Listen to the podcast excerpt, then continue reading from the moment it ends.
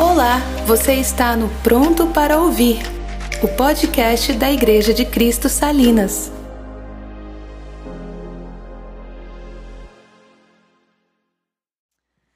Vamos orar mais um pouquinho? Fecha os teus olhos. Senhor, muito obrigada, Pai, pela tua presença tão real nesse lugar. Obrigada porque é do teu interesse falar conosco. É impressionante sempre, Senhor Deus, surpreendente a maneira como você insiste com homens e mulheres pecadores. E nós te agradecemos porque nessa manhã nós nos sentimos tão únicos, tão especiais, porque o Senhor nos trouxe aqui e o Senhor compartilha conosco da sua presença, manifesta nesse lugar e o Senhor fala ao nosso coração. Te pedimos que teu espírito tenha total liberdade para comunicar ao nosso espírito aquilo que precisa de transformação, aquilo que precisa de mudança, aquilo que precisa acontecer dentro de nós e a partir de nós para nos tornarmos mais parecidos com o filho de Deus. Essa é a nossa oração em nome de Jesus. Amém. Amém. Então, o tema de hoje é a unicidade na adoração.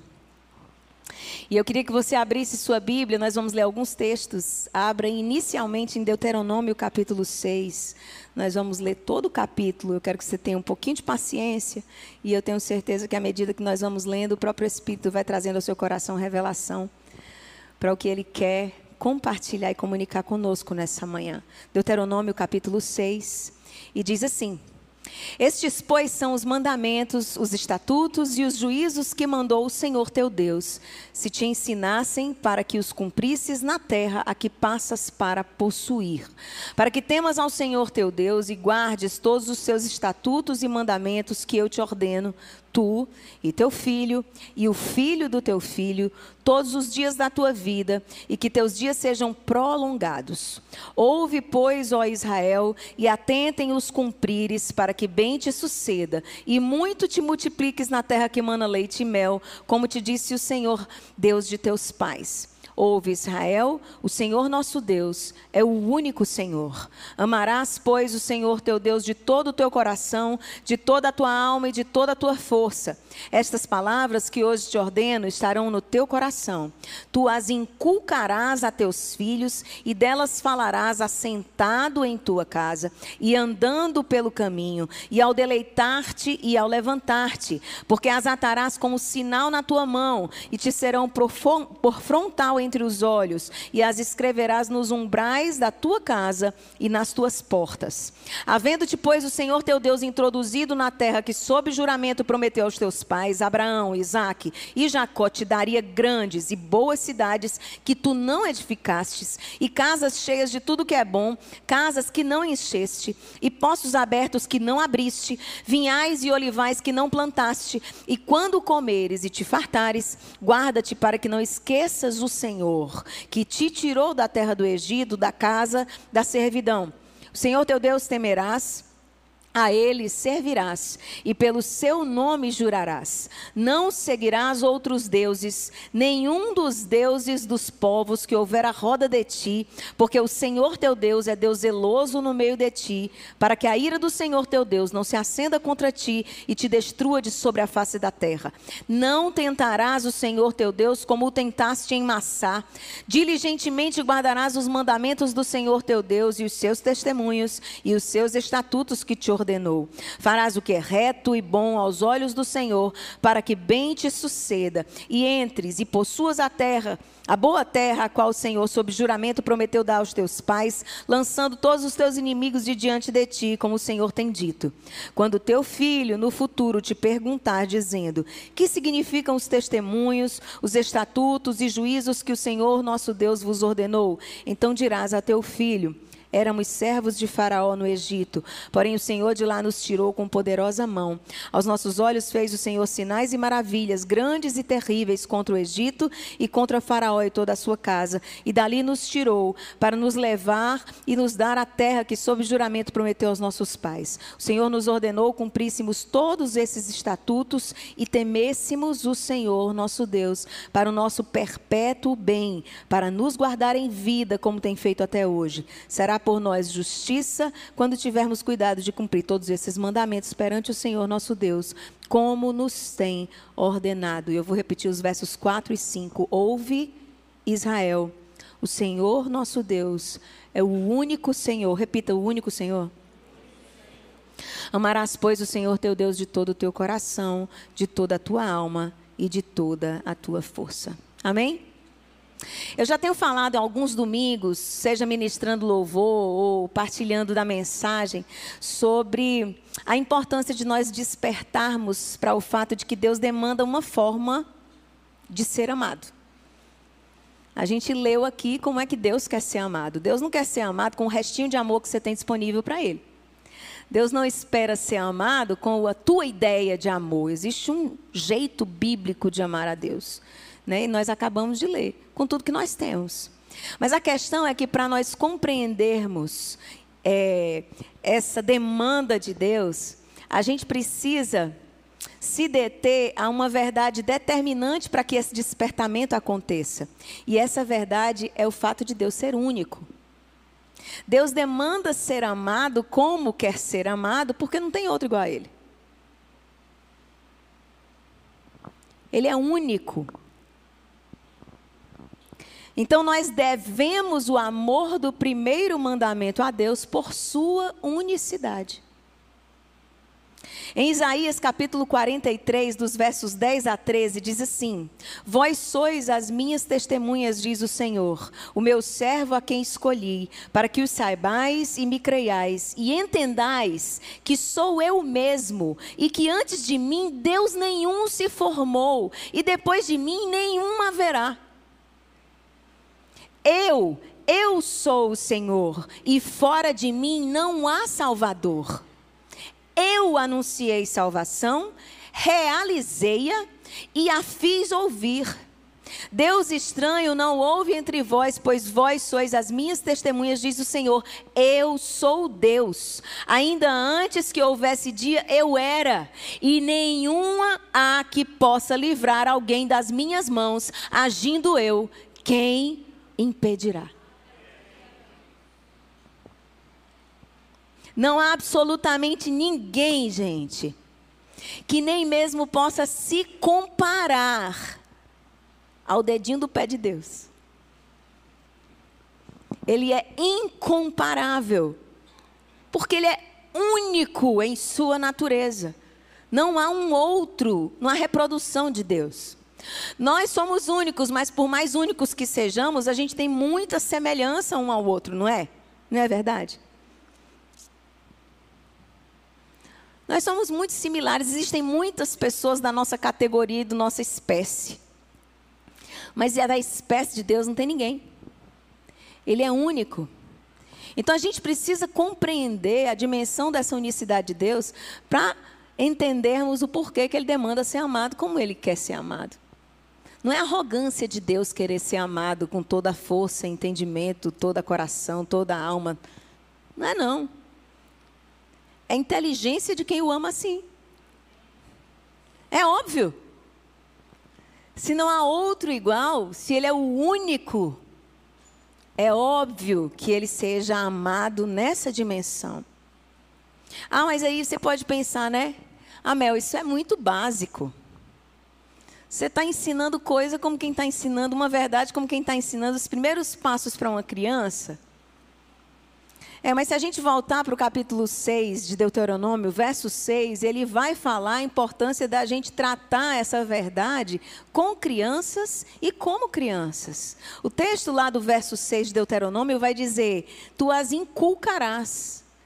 Inculcar, gente, é gravar, é imprimir no espírito de alguém, é repetir seguidamente e ininterruptamente é socar. Até que não caiba mais nada. Do jeito que a gente aperta alguma coisa num recipiente. Sabe, dona de casa, que quando acaba o almoço e sobra o arroz e você tem um depósito pequenininho, que é esse de sorvete. Para caber o resto do arroz e você soca ali para poder caber tudo, porque só tem aquele recipiente limpo.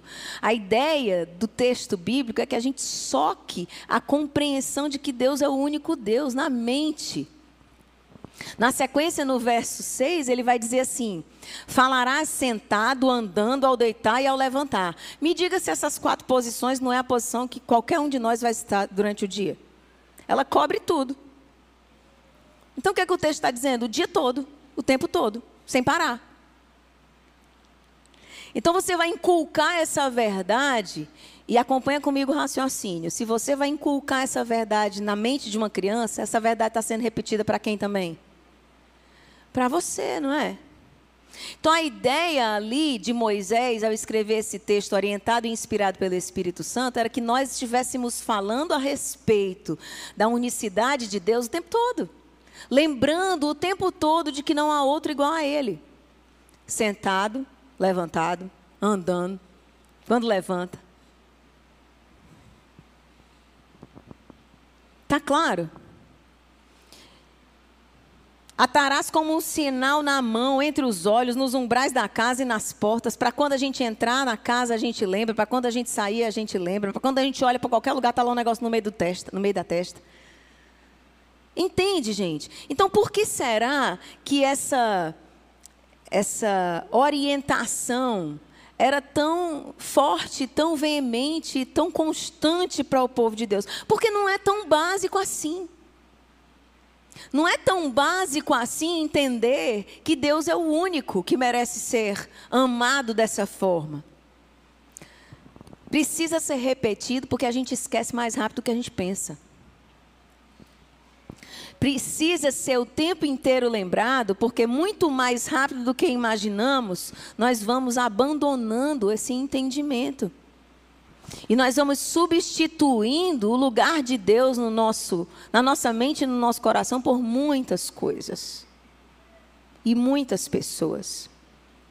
É fundamental para o aspecto que nós vamos abordar da mensagem hoje, que você entenda que Deus deseja ser amado porque Ele é único. E porque Ele é único, nós devemos amá-lo assim. E a mensagem de hoje é a unicidade da adoração. E é a sequência natural de quem entende que Deus é único, o ama da forma bíblica que ele deseja ser amado, portanto, o adora do mesmo jeito. Então tá claro aí essa caminha que eu queria fazer no teu coração e na tua mente? Nós vamos adorar unicamente a Deus quando o amarmos com todo o nosso coração, de toda a nossa alma, de todo o entendimento, porque não há outro igual a ele. Amém até aqui? E vamos lembrar agora rapidinho sobre o exemplo de Israel. O povo de Israel nasceu a partir de um convite de um Deus estranho, que não se via, mas era um Deus que falava. E aí esse Deus fala com um homem chamado Abraão e o convida para segui-lo, numa proposta de um relacionamento íntimo e pessoal, coisa muito estranha para a época. E aí um povo nasce a partir dessa relação de mono, dessa relação monoteísta. O mais interessante é que, apesar do povo de Israel ter nascido a partir desse encontro de um único Deus com um povo, e a partir de um entendimento de que Deus era o único e não tinha outro, ainda assim, o povo passa uma vida inteira sendo admoestado e exortado sobre a unicidade de Deus e a unicidade da adoração. Percebe que coisa estranha? É meio que natural a gente esperar que pessoas que nasceram em ambientes idólatras tenham uma dificuldade no processo de abandonar a idolatria, seja de objetos, seja de pessoas, seja do próprio coração. Afinal de contas, nasceu naquele lugar. Mas o povo de Israel nasceu do entendimento da unicidade de Deus. E ainda assim, eles passaram toda uma, uma jornada de anos e anos e séculos para frente, precisando ser chamada a atenção a respeito disso. E aí, a maioria de nós não nasceu sob essa premissa da unicidade de Deus. Quantos aqui nasceram em, nasceram em lar cristão? Levanta a mão. A maioria não nasceu. Então, e a exemplo de Israel, mesmo para os que nasceram, não está garantido de que nós vamos manter Deus como o único foco da nossa adoração a vida toda. Por quê, né? É porque a gente luta com uma tendência natural à divisão. Para entendermos que Deus é único, a gente precisava ser inteiro também. A gente precisava ser único também. E o pecado divide a gente o tempo todo. Então, o tempo todo a gente vai lutar, lutar contra essa dificuldade de mantermos a unicidade da adoração. Por isso que é tão importante a gente ensinar para as crianças. Por isso que a gente tem que inculcar na cabeça da criança. Porque muito mais rapidamente do que a gente pensa, a criança escapa de nós. E o entendimento dela voa. E ela esquece que Deus é único. E ela começa a colocar outras coisas no coraçãozinho dela. Entende? Então, é, adolescentes e jovens que têm pais que enchem o saco falando de Jesus, levante a mão para o céu e agradeça. Porque é essa encheção de saco de falar de Jesus o tempo todo que vai garantir que o seu coração não vai se dividir tão rapidamente quanto naturalmente ele se dividiria. Deus é único, gente. Devemos amor a Ele por isso e só a Ele devemos adoração. E agora eu quero que você abra a sua Bíblia no texto da mensagem, que se encontra no Evangelho de Lucas, capítulo 4. Nós vamos ler apenas os versos 5, 6, 7 e 8. Lucas 4, de 5 a 8.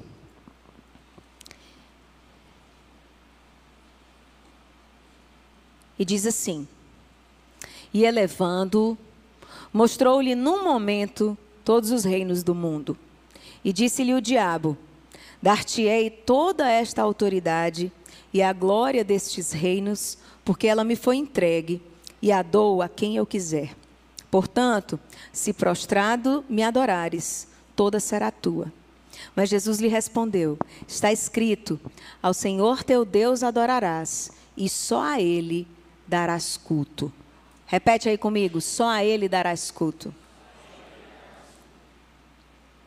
E a quem mais você adora? O contexto é o contexto da tentação de Cristo. Jesus havia acabado de ser batizado no Jordão por João. Ali, uma voz do céu havia confirmado que Jesus era o Filho de Deus. Tu és o meu filho amado em quem eu tenho prazer, foi isso que a voz disse.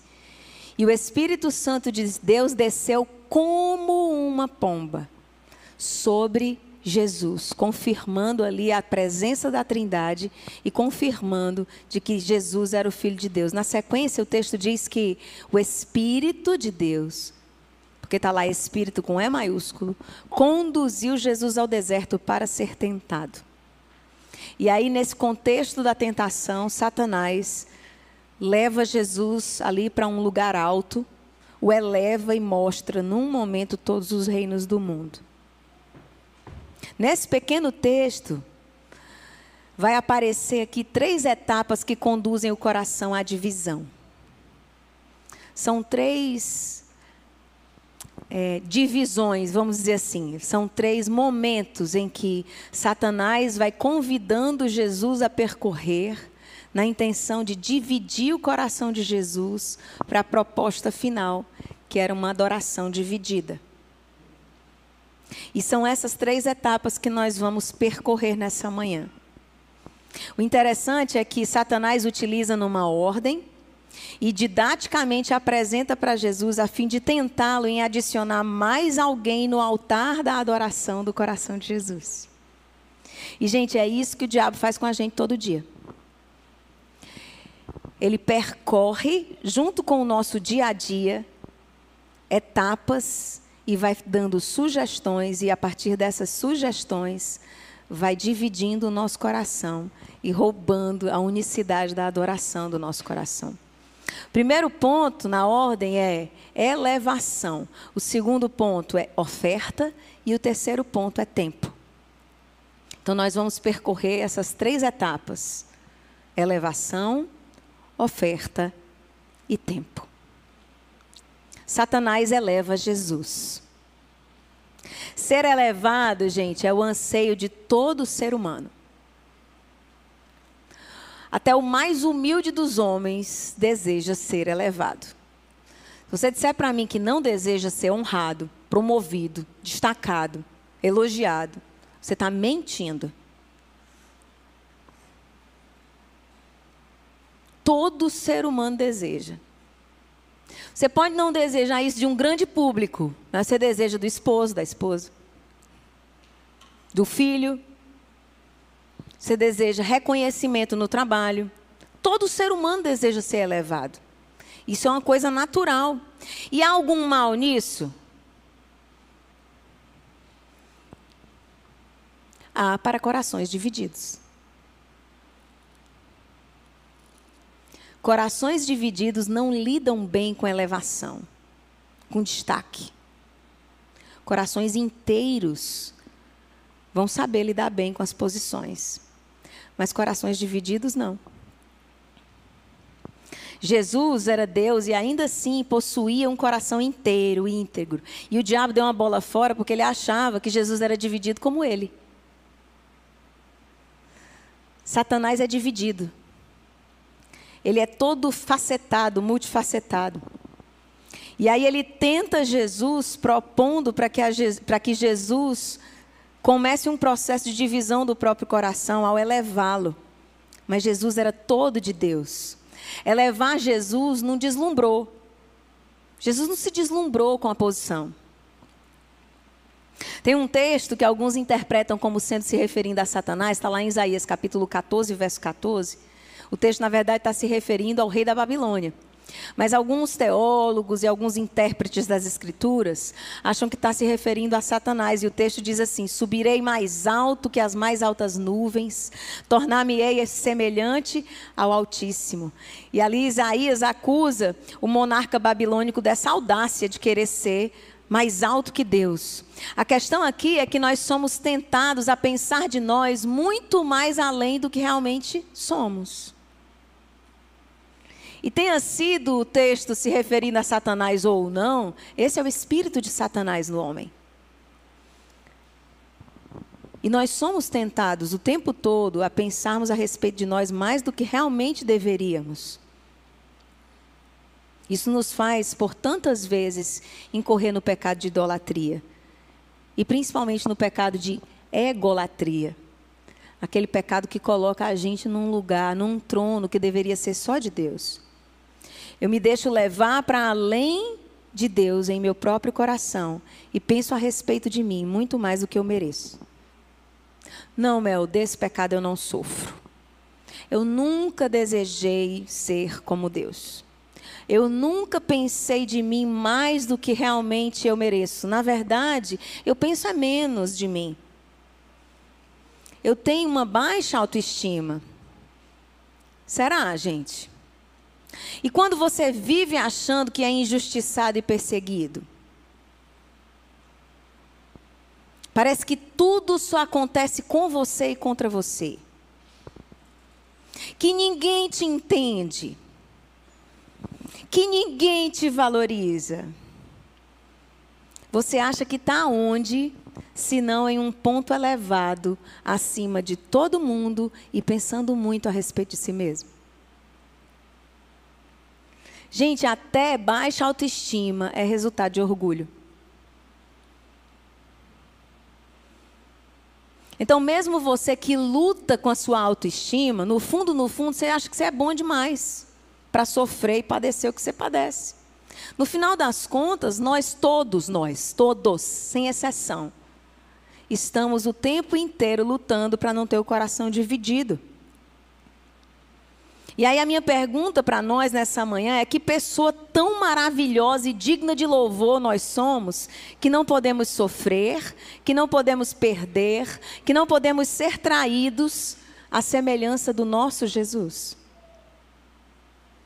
Se Jesus que era Deus, perdeu, sofreu, foi traído, injustiçado, cuspido, quem você, pensa que é que não pode passar por isso? Percebe que a gente sempre vai pensar sobre nós mesmos muito mais do que a gente realmente deveria? Nós cultivamos uma postura de orgulho e de soberba sem a gente nem perceber. E a nossa geração conspira a favor disso. Porque basta a gente abrir o Instagram, que está lá dizendo para você se autovalorizar, para você se amar, para você se cuidar, para você. E aí a gente vai descambando para o desequilíbrio. Eu não estou dizendo aqui, fazendo apologia ao abandono de si mesmo, gente. Por favor, vocês estão me vendo aqui maquiada, de cabelo escovado, não estão?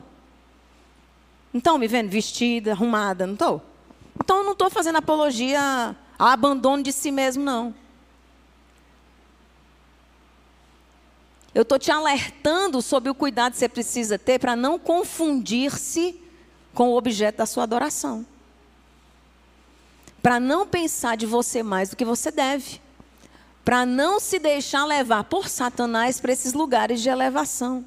É muito mais com a gente do que a gente imagina. E não seria diferente se Jesus foi tentado assim, e diz a Bíblia que ele foi tentado em tudo que nós somos. Nós estamos sendo tentados nessas estratégias satânicas e diabólicas o tempo todo. Está claro até aqui?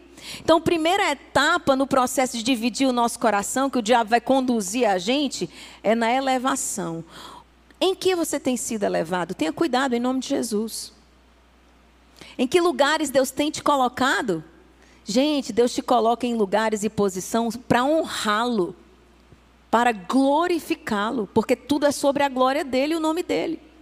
Não é sobre você. Ah, Melissa, eu fui promovida para a glória de Deus. Ah, Melissa, eu estou fechando muitos negócios para abençoar mais gente. O texto bíblico diz que quando Deus acrescenta, Ele acrescenta é a sementeira, gente, não é a semente, não. Não é o pão, não. É a sementeira. A sementeira é o quê? É uma cesta que bota a semente para a gente semear. Então, quando Deus te abençoa financeiramente, é porque Ele está te habilitando a abençoar mais gente. Não é sobre você. Ah, é a minha carreira. Deus vai te levantar bem muito para que Ele vá junto. E para que Ele seja visto em lugares que normalmente Ele não seria. Nunca nenhuma elevação é sobre a gente. Sempre, guarde isso em seu coração. Sempre, qualquer elevação, qualquer honra, qualquer coroa, qualquer posição é sobre a glória de Deus. Amém? Segunda etapa desse processo é a etapa da oferta. O texto diz que Satanás mostrou-lhe todos os reinos do mundo. Há uns 30 anos atrás, e aqui é só para quem é velho como eu, certo? Há uns 30 anos atrás, ver todo o mundo num relance só era um negócio assim, só sobrenatural mesmo. A gente lia esse texto e a gente ficava imaginando, né? Eu, pelo menos, ficava imaginando, né? O diabo levou Jesus lá para um lugar elevado e mostrou todos os reinos do mundo de uma vez, assim, Coisa incrível. Hoje em dia, gente, é a coisa mais natural do mundo. Você pegar seu celular e colocar e pedir fazer um tour pelo mundo de fotos, você faz, não é? Então hoje é como se ver todos os reinos do mundo tivesse na palma da nossa mão. Basta abrir o celular. E que instrumentozinho usado pelo diabo para oferecer para a gente as coisas, não é? E aí a minha pergunta, que é retórica para você ficar martelando aí na sua mente nessa manhã é: o que é que o diabo tem mostrado para você que você deseja tanto e que divide você todinho? O que é que basta que num toque de tela, de tanto que você procura, o Instagram já está te oferecendo? Essa semana a gente estava procurando um colchão para trocar o colchão lá de casa. E o Dino fez a pesquisa de uma marca apenas. Gente, pronto, ele passou a semana inteira sem sossego, só aparecendo para ele colchão, colchão, colchão, colchão, colchão.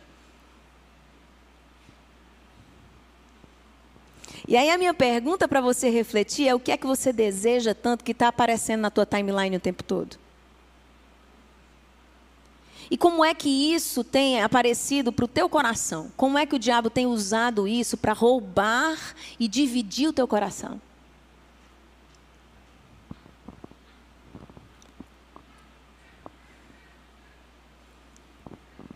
Sabe, nesse texto que nós lemos da tentação de Jesus, o que o diabo mostrou para Jesus, gente, era o que Jesus desejava. Já tinha parado para pensar nisso? Deixa eu te provar que era o que Jesus desejava. Salmo 2, versos 6 a 8. Abra aí, quero que você leia para você gravar isso aí. Salmo 2, dos versos 6 a 8.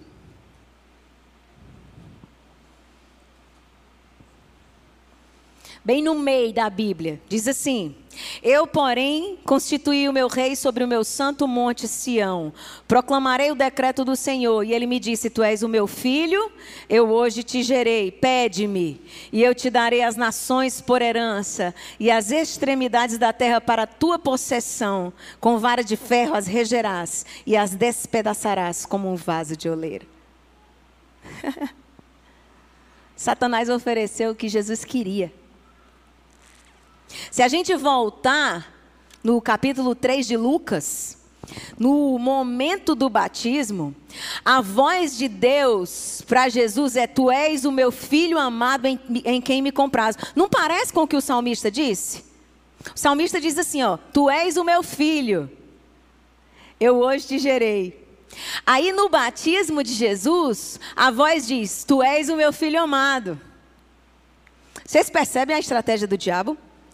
Deus havia dito, após confirmar a identidade de Jesus, lá no Salmo 2, que daria as nações para ele.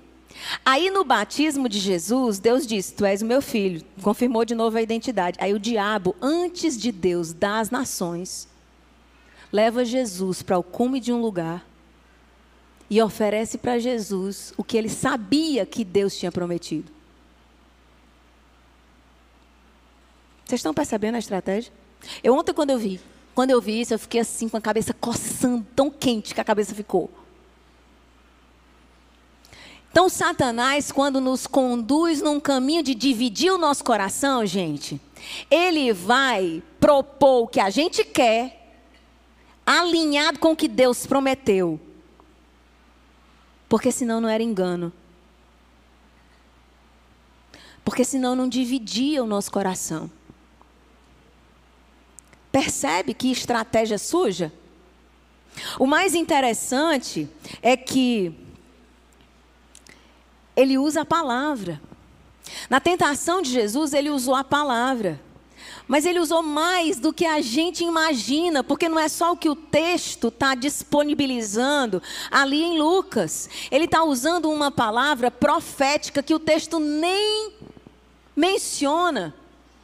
Satanás está usando uma coisa que foi profetizada a respeito de Jesus lá nos Salmos. Aí você entende por que, que a proposta lá de Deuteronômio, o texto que nós introduzimos a mensagem de hoje, era encuca, insiste, ensina, lembra, relembra, todo o tempo, quando levantar, quando se deitar, no caminho, sentado. Sabe por quê, gente? Porque se a gente não tiver ligado assim, a gente vai ser enganado. Entenda que nós estamos lidando com um tentador que sabe Bíblia. E o pior, gente, sabe mais do que a gente.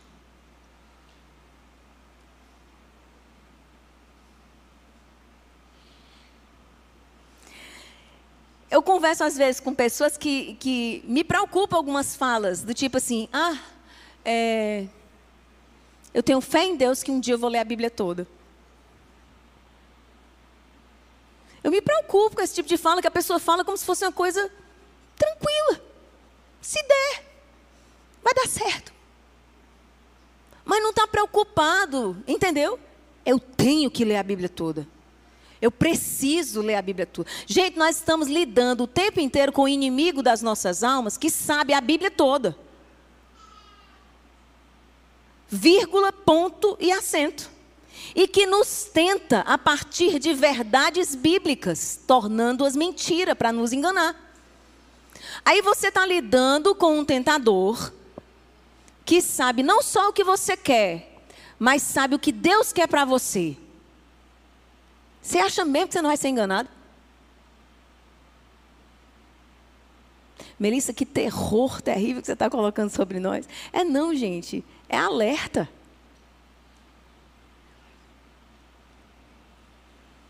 Eu não posso subir nesse púlpito aqui e só afagar seu coração. E deixar você caminhando para uma vida medíocre, uma espiritualidade medíocre e uma adoração dividida.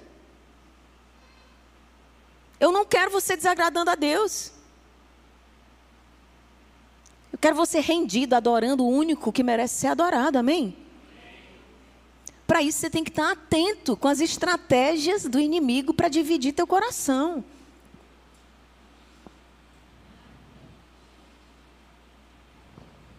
Nossas almas precisam ser convencidas de que Deus é o único digno de adoração. O nosso sentimento precisa ser convertido da tendência idólatra dos nossos próprios corações.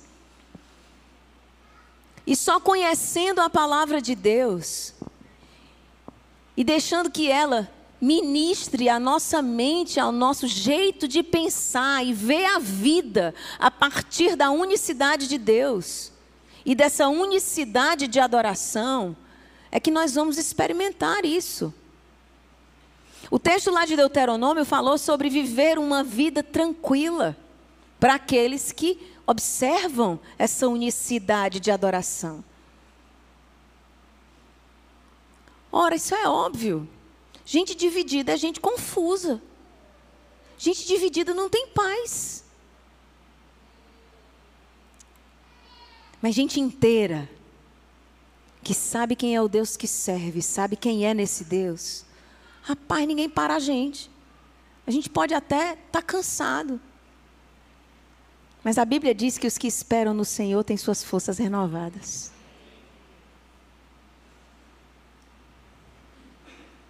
Aleluia.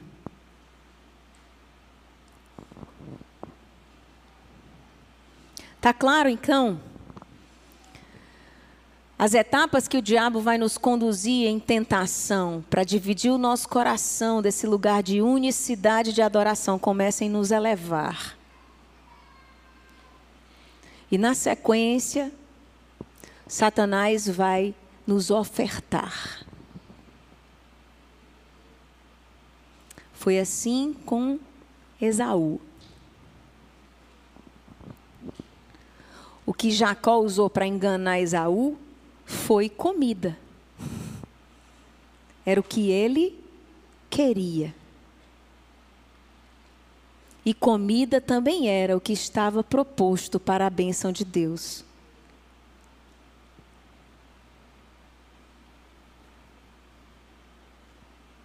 Não se engane. Na verdade, não se deixe enganar. As propostas que nós recebemos para dividir o nosso coração todos os dias, elas sempre parecerão lícitas, muito mais lícitas do que a gente imagina. Sempre serão bonitas, apetitosas e cheirosas. A tentação nunca vai vir de capa vermelha, rabo pontudo, chifre e tridente. Nunca. Principalmente para nós que conhecemos alguma coisa. Então, nesse ponto, a urgência é, por favor, já temos falado isso desde o início do ano, quando começamos o plano bíblico. Leia a Bíblia, querido. Eu disse aqui para as mulheres no último encontro, apenas eu. Até os livros enfadonhos nos treinam a sermos disciplinadas. Aqueles livros mais difíceis estão lá mostrando para você que você não consegue ficar cinco minutos sentada lendo um livro difícil. Não é não? Então, até para isso, a leitura de um livro difícil e enfadonho treina seu coração. Então, nada nas Escrituras é descartável, nada é vão. Não basta, não, gente, ler os quatro evangelhos, não, viu? Ah, não basta, não, só as cartas. Não, mas é o Novo Testamento. Não. Antigo aponta para o novo. Nós estamos lendo aqui Antigo e Novo. É todo, de Gênesis a Apocalipse. O cânon bíblico não está ali de graça. Foi o Espírito Santo que o inspirou. Creia nisso. Amém? E a terceira etapa. Tempo. Primeira etapa foi elevação, a segunda oferta e a terceira tempo. O texto diz num momento. Num instante. Rapidamente. Em um pequeno intervalo. A proposta de divisão do coração, gente, não é para amanhã. A proposta do tentador para dividir o nosso coração é para agora.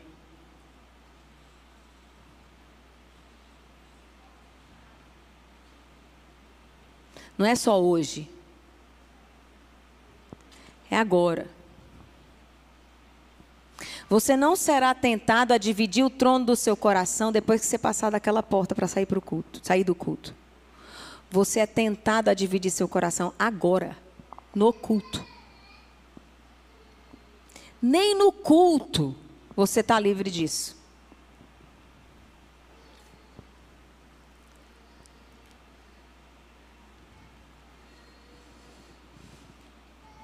Você é tentado a ser dividido ainda aqui, nesse espaço, enquanto eu falo com você quando você não prioriza a presença de Deus.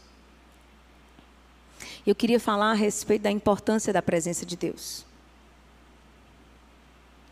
Nós precisamos ser um povo que deseja a presença de Deus.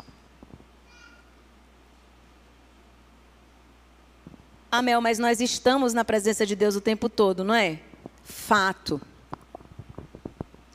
Mas existe sim um mover manifesto da presença de Deus. Isso é real. No Antigo Testamento existia. Várias vezes a gente vê Deus, os sacerdotes, Moisés, tantos outros patriarcas valorizando essa manifestação pública e comunitária da presença de Deus. No Novo Testamento, Jesus também faz isso acontecer várias vezes.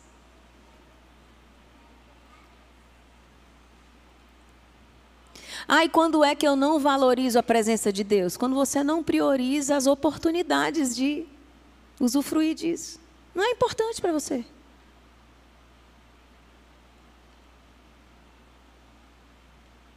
E aí, seja muito honesto com seu próprio coração. Como é que você vem para o culto? Quais são as suas expectativas?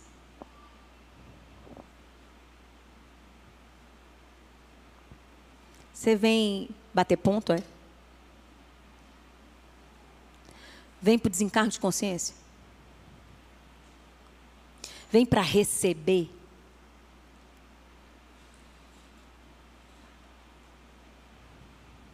E quando você chega aqui, como é que você se comporta? Você valoriza a presença de Deus? Quando começa um negócio a acontecer que a gente não sabe explicar, que parece que você está ouvindo Deus falar com você. E as canções parece que era exatamente o que Deus queria ouvir. E tá todo mundo cantando junto e tem um negócio sendo gerado nesse lugar.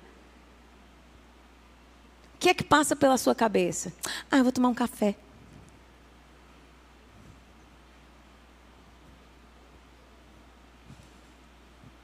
Quando você não deseja a presença de Deus.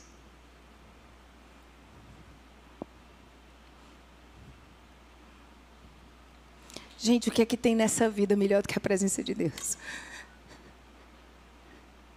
O que é que é melhor? Você só pode achar que tem outras coisas melhores porque você nunca experimentou.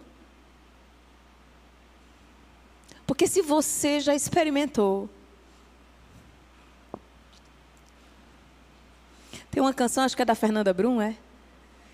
Quem, quem já pisou no Santo dos Santos em outro lugar não sabe viver. Tem nada melhor nesse mundo, não, gente.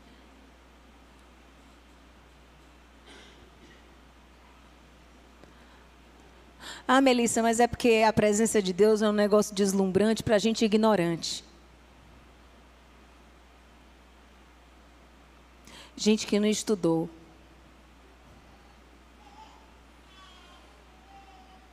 É não, querido.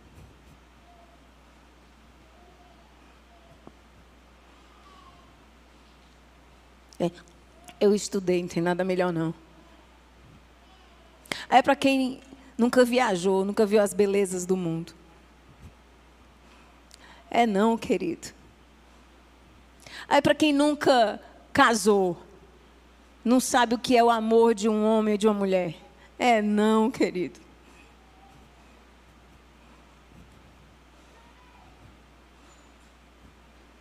Não tem nada mais sublime. É como o relance do céu. É como se na terra nós pudéssemos usufruir de um intervalo da eternidade.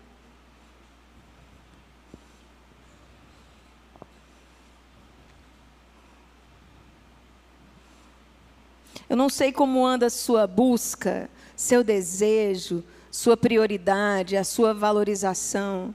Mas você precisa orar pedindo ao Espírito Santo de Deus para gerar no seu coração anseio pela presença manifesta de Deus. Minha oração nos últimos meses tem sido para que Deus desperte nessa igreja um desejo ardente pela presença do Senhor. Nada de emoção, não. Arrependimento e rendição, é só isso que eu quero ver. Porque é um caminho natural para adoração. Arrependimento e rendição.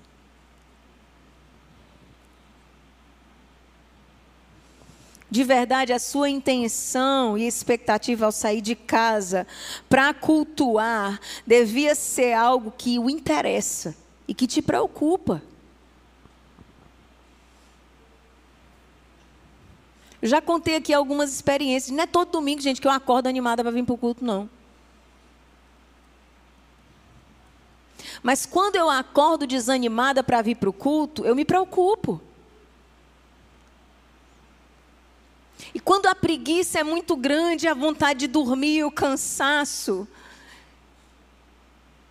invadem o meu coração, eu me preocupo e eu oro. E eu peço perdão e me levanto sem vontade mesmo, porque eu quero encontrar meu Deus com os meus irmãos. Eu podia fazer meu culto no meu quarto, aquele culto preguiçoso, não podia? Ah, mas eu valorizo o que Deus faz no meio do corpo de Cristo. Isso precisa gerar em você algum tipo de preocupação. Se faltar o culto para você é uma coisa muito natural, tem alguma coisa errada com o seu coração. Se você marca na agenda os domingos que você vai e os que você não vai, simplesmente porque ir todo domingo é demais, tem alguma coisa errada com o seu coração. Porque ir todo domingo é pouco. Para quem deseja estar de segunda a segunda por toda a eternidade adorando. É preocupante, queridos. A maioria de nós só tem o domingo, de 10 ao meio-dia, para usufruir da presença de Deus manifesta no meio da igreja. Trabalha na semana, não consegue vir para oração. Não vai conseguir vir para os cultos, às vezes não consegue ir para um pequeno grupo só o domingo. E você prefere ir para a praia. O que é uma praia?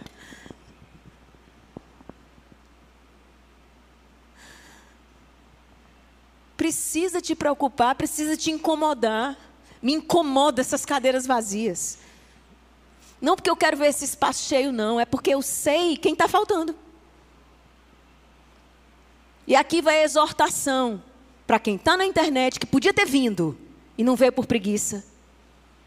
Para quem está aqui para dizer para quem não veio. Não escolha o domingo que você vem. Treine seu coração para desejar a presença de Deus. Venha cultuar o Senhor. Todo domingo. Só tem o domingo.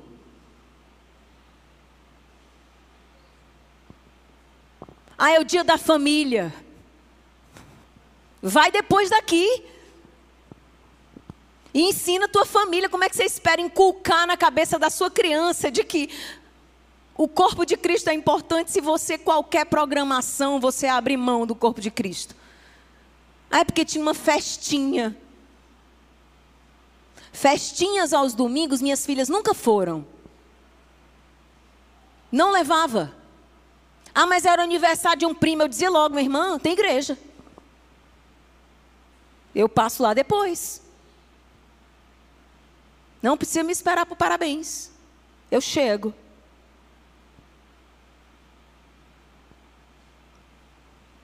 Aí sabe o que, que aconteceu com o coração das minhas filhas? Há alguns anos receberam um convite para ir para a praia no domingo, com irmãos da igreja. Sabe o que elas disseram? Domingo é dia de igreja. Aí a irmã disse assim: você só pode ser filho de pastor mesmo. Aí eu acho que foi a Vitória que disse: é não, só tem o domingo. Praia a gente pode ir depois. Praia a gente pode ir outro dia.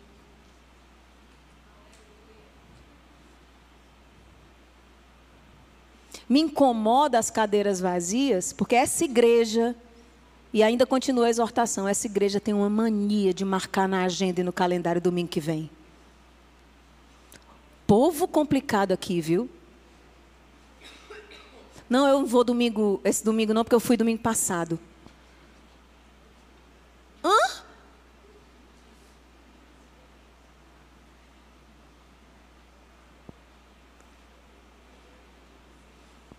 Porque senti sua falta, querido, na igreja domingo. Por que você não foi? Não, porque eu tinha ido domingo atrasado. Domingo passado era folga. Hã? Folga do culto? Você folga da adoração? Meu irmão, você não vai aguentar 50 minutos de santo, santo, santo na eternidade. Não vai. Porque você não consegue uma vez por semana vir adorar corriqueiramente. Como é que você espera estar a eternidade inteira adorando? Você está entendendo? Parece exagero da minha parte? De verdade. Meu irmão, você vai para a academia todo dia. Todo dia. Você acorda 5 da manhã, todo dia para cultuar seu corpo. E domingo às 10 da manhã. Gente, tem gente que tem a, a, a cara dura de chegar para mim para dizer que 10 é cedo. 10 da manhã, uma vez por semana. É muito. Eu acho que a gente está em pecado de fazer só um culto por, por semana. Ainda bem que vai ter a quarta-feira. E venha, viu? Porque ainda vai ser pouco. E pelo amor de Deus, Igreja de Cristo Salinas, não significa que veio na quarta, não precisa vir no domingo. Já estou logo avisando. Pelo amor de Deus. Não é porque não fui domingo, Mel, porque eu fui na quarta. Já estou é, prevendo. Já estou logo admoestando e exortando que venha com essa desculpa furada. Venha com essa cara lisa para cima de mim. Fica com a mão aqui, né? Em nome de Jesus, para o seu bem. Para que nós, como igreja, aprendamos, aprendamos a usufruir da presença de Deus. E sejamos ensinados a valorizar a presença de Deus. E aprendamos juntos a adorar ao Senhor. Culto da aldeia, vem. É, o culto da aldeia. É, não é culto.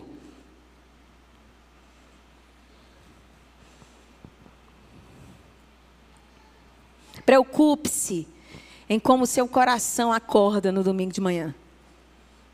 Preocupe-se quais são as inclinações dos seus sentimentos. E isso denuncia a unicidade ou a divisão da adoração no seu coração.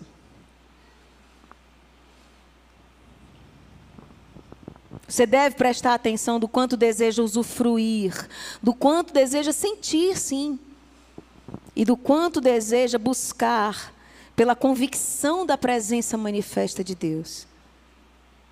Sabe, é estar aqui adorando, sentir um negócio diferente e perguntar para Deus: Deus, o que é isso que eu estou sentindo? É você? É emoção? O que é, Senhor? O que é que é para eu fazer agora, Senhor? Você quer que eu me ajoelhe? Você quer que eu levante minhas mãos em rendição? Você quer que eu cante mais forte do que eu estou cantando? Você quer que eu pule, Jesus? Você quer que eu me deite no chão rendida? É isso que um adorador está preocupado na presença. Porque o coração dele é todo de Deus. Porque a adoração dele é toda de Deus. E ele está preocupado com quem está do lado dele, não. As pobres das minhas filhas, do meu marido, já levaram tanta chapuletada. Eu adorando. Que elas já sabem, já me dão um espaço.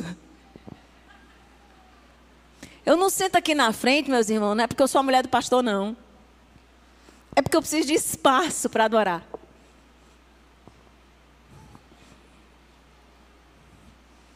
Porque quando eu começo a adorar, eu foco. E eu estou aqui para o que o Espírito Santo deseja de mim.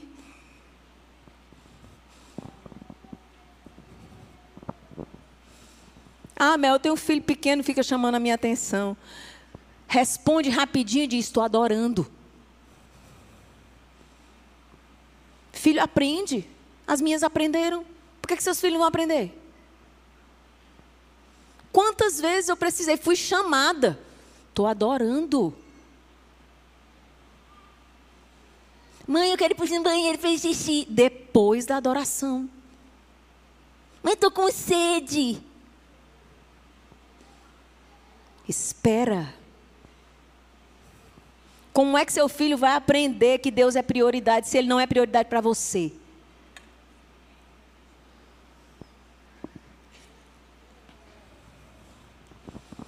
A desvalorização e a falta da prioridade pelo culto e pela presença de Deus revela o quão dividido o nosso coração ainda está, o quão plural a nossa adoração continua.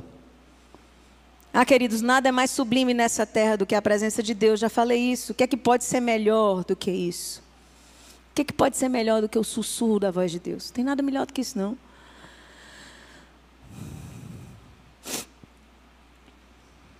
Homens e mulheres que experimentam da presença manifesta de Deus em seus quartos, adoram exclusivamente ao Senhor e são sedentos por essa presença em qualquer oportunidade de culto. E esse é outro ponto que eu queria levantar a respeito desse momento, desse tempo. Muito provavelmente, se você não é um valorizador da presença pública de Deus, você não tem valorizado a presença particular de Deus.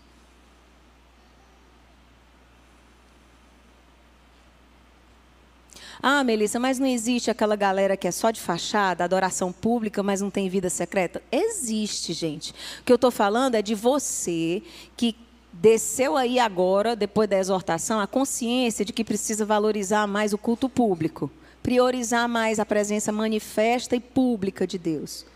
Avalie como é que está seu tempo a sós com Deus. Porque normalmente pessoas que têm vida secreta com Deus, vida de adoração particular com Deus, desejam pela presença de Deus e por qualquer oportunidade dessa presença em qualquer lugar são buscadores da presença de Deus. São famintos. Porque se já experimentou, quer mais. Então, se você está em dia com sua vida secreta com Deus, o natural é que isso reverbere para fora de você. E você não apenas deseje estar com os irmãos nas oportunidades de adoração, mas você seja um adorador contagiante. Alguém que inspira.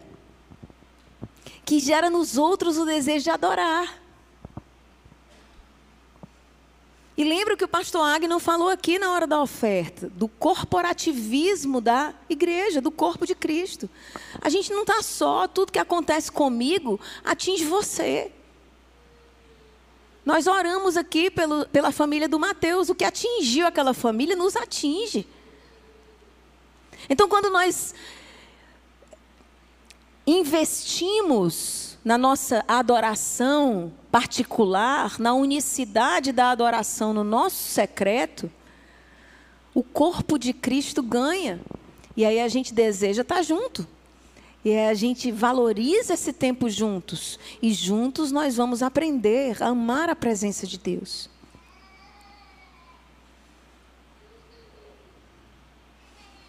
Uma vez nesse lugar, gente, uma vez experimentando essa unicidade da adoração, não há outra coisa que o nosso coração vai desejar. E aí você percebe o ciclo se fechando? Se o teu coração é unicamente de Deus e se você adora somente a Ele, você está protegido das tentativas do diabo de te dividir. Foi o que aconteceu com Jesus. Jesus estava protegido. Satanás e o mundo vão conspirar para nos privar desse privilégio.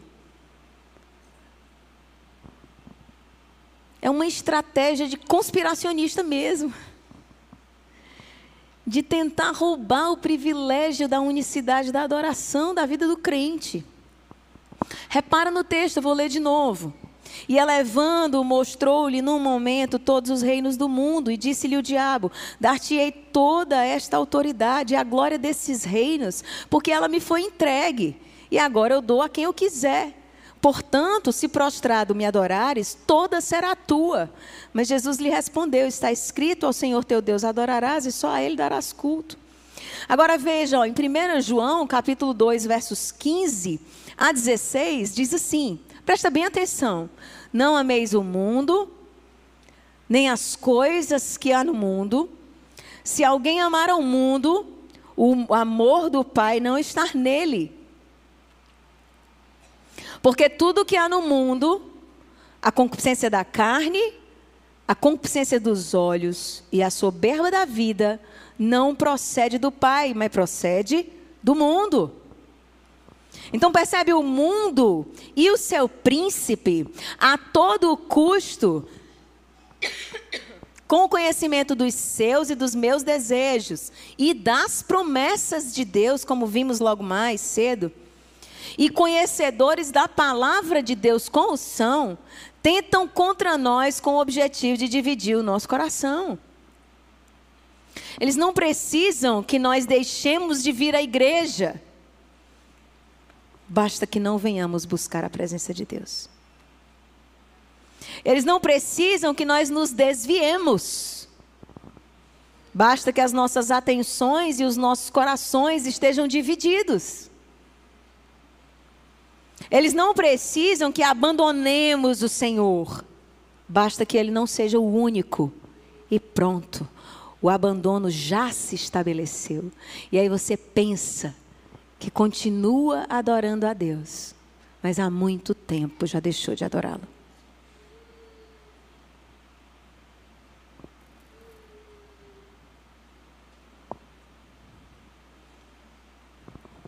Está escrito: Ao Senhor teu Deus adorarás, e só a Ele darás culto.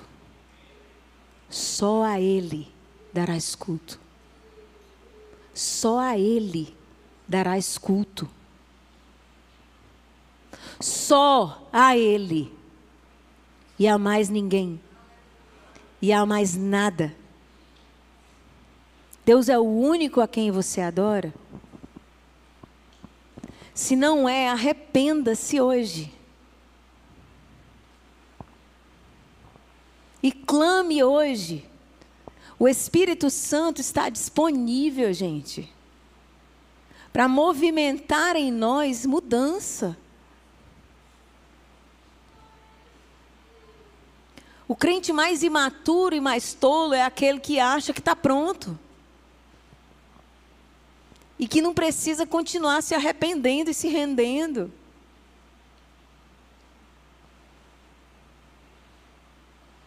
Sabe, todo apelo que fazem nessa igreja, eu venho na frente no apelo, não é para instigar você a vir, não.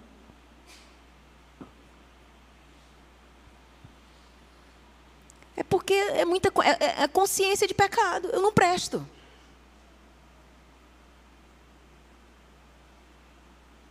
Eu não presto.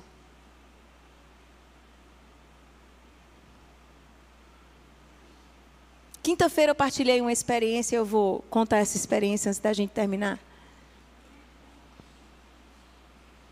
Tem mais ou menos um ano que eu. Lá em casa a gente faz exame de rotina, né? Nossa família tem um histórico bem feio assim para câncer de mama. Então todo o exame de rotina para a gente lá em casa é uma tensão. E aí no começo do ano, a gente, do ano passado, em março do ano passado, a gente fez exames, fomos as três, né? Eu e minhas duas filhas. E aí, naquele exame, é, meu chão saiu dos meus pés, porque a Nicole apareceu com nódulo na mama e nódulo no, na tireoide. Pequenininhos, aparentemente benignos, mas qual é a mãe que não se apavora com um negócio desse? E aí a gente eu levei ela no, no oncologista, ele me tranquilizou e pediu para a gente fazer novos exames para acompanhamento depois de alguns meses. E aqui a parte boa do testemunho, para a glória de Deus, os nódulos sumiram. Poder da mãe que ora. Mas aí o que, que aconteceu? Eu finalmente fui prestar atenção no meu exame. Porque na hora que o exame dela me assustou, eu nem me lembrava mais do laudo do meu. E no meu exame apareceu cistos, que é, eu lido com cistos na mama a vida inteira, mas um muito grande, de quase 4 centímetros. E aí a mamãe chegou para mim, vamos no mastologista, vamos no mastologista, vamos no mastologista, enchendo meu saco na manhã. Que se ela não fizer, eu não vou mesmo. E aí fui. Quando cheguei lá, o médico pediu novos exames. E, gente, eu fui é, visitada por um medo que eu não sei de onde surgiu, porque dias antes do exame de retomada, apareceu outro, eu senti outro volume. Então, eram dois grandes volumes na mama esquerda. Não contei para ninguém, não contei nem para o Dino, nem para a mamãe, nem para as meninas. Mas o fato é que eu ia dormir com medo, acordava com medo. Aí durante o dia eu passava o dia bem, trabalhando. E aí à noite, quando eu ia tomar banho, que eu sentia, porque é muito grande, não tem como não sentir, só tomando banho. E aí vinha o medo de novo e acordava com medo. E assim um ciclo até o dia do exame. E aí, na véspera do exame, eu disse para o Dino que estava com medo, não tinha dito que tinha sentido outro volume e pedi para ele orar.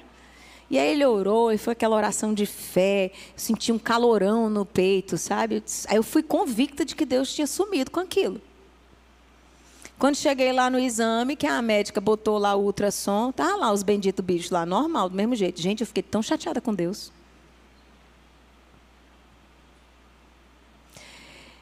Eu fiquei até segurando para não contar esse testemunho para as mulheres na quinta-feira, porque assim, uma vergonha na cara, né? De uma mulher caminha com Deus há tanto tempo, Deu cisto, gente. Cisto simples. Não tinha nada demais no meu peito. Mas eu fiquei chateada porque Deus não sumiu com os bichos. Chateada mesmo. E quando terminou o exame, a médica dizendo que estava tudo ok, tudo bem, eu saí triste. Quando eu liguei para a mamãe, a mamãe disse assim: tá tudo bem? Tá chorando?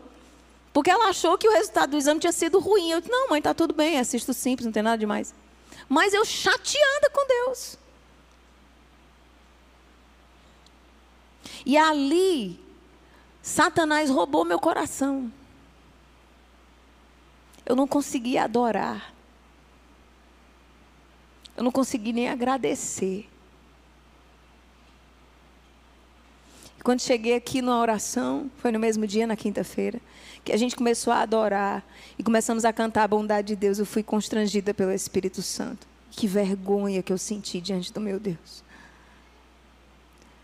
Senhor, me perdoe, eu não consegui te adorar, porque o meu coração ficou dividido.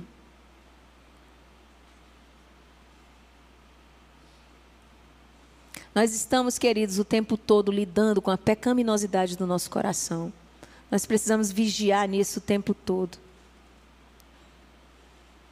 E deixar que a palavra da verdade ministre, consolide essa verdade eterna de que Ele é o único, o único que merece ser amado e o único a quem devemos adoração ininterrupta. Ele é o desejado das nações, aquele a quem esperamos, por quem suspiramos e o amado da nossa alma. Se essa verdade não bate dentro de você com intensidade, é hora de pedir perdão e clamar a Deus para que ela se estabeleça de uma vez por todas no seu coração. Então eu quero te convidar para vir aqui na frente. Você também encontra essa mensagem em vídeo em nosso canal do YouTube, Igreja de Cristo Salinas.